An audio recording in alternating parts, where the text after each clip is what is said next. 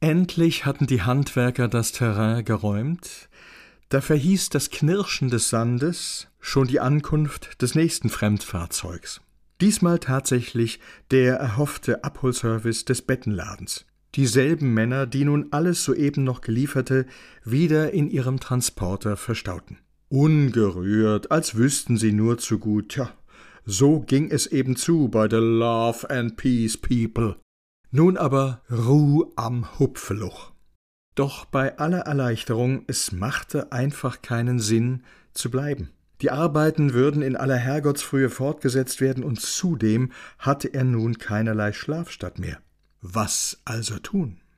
Sein Blick wanderte über das Hupferloch.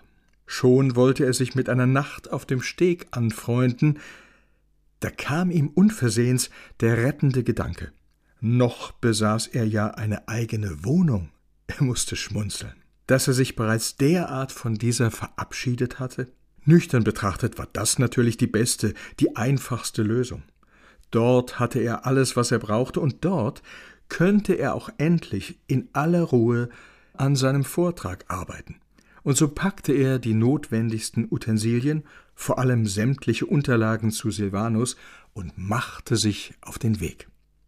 Der Gedanke an eine Nacht in seinem alten Daheim beflügelte ihn derart, dass er kurz entschlossen einen Zwischenstopp beim Roten Ochsen einlegte. Ihr Schätzel ist schon fort, beschied ihn die Wirtin Marion Helche teilnahmsvoll, die Enttäuschung war ihm wohl anzusehen. Hut sie net gewiss, dass sie kumme. Nun, er habe sich zu einem spontanen Besuch entschlossen, unangekündigt. Ich guck mal, ob sie noch ein Termin hut heit. Neben der übergroßen Asbachflasche im Schankbereich hing ein winziges Kalenderblatt, das sie nun eingehend betrachtete. Ne, wie ich gedacht hab, tut mir leid. Mich nix, net weiters schlimm. Marion Helche schaute fragend. Das is Ihnen aber net grad egal, Chief, oder? Ne.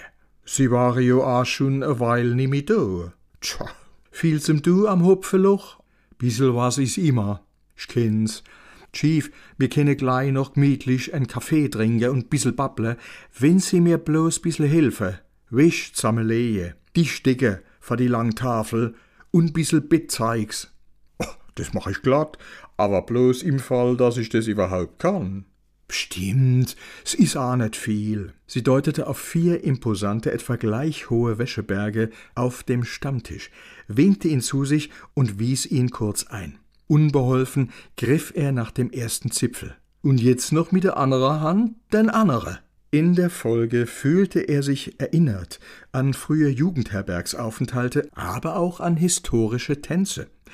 Wie sie im Takt erst auseinandertraten und dann wieder aufeinander zuschritten, das Tuch einander entgegenstreckend, das Marion Helche sodann mit geübtem Schwung in die endgültige, schranktaugliche Form brachte.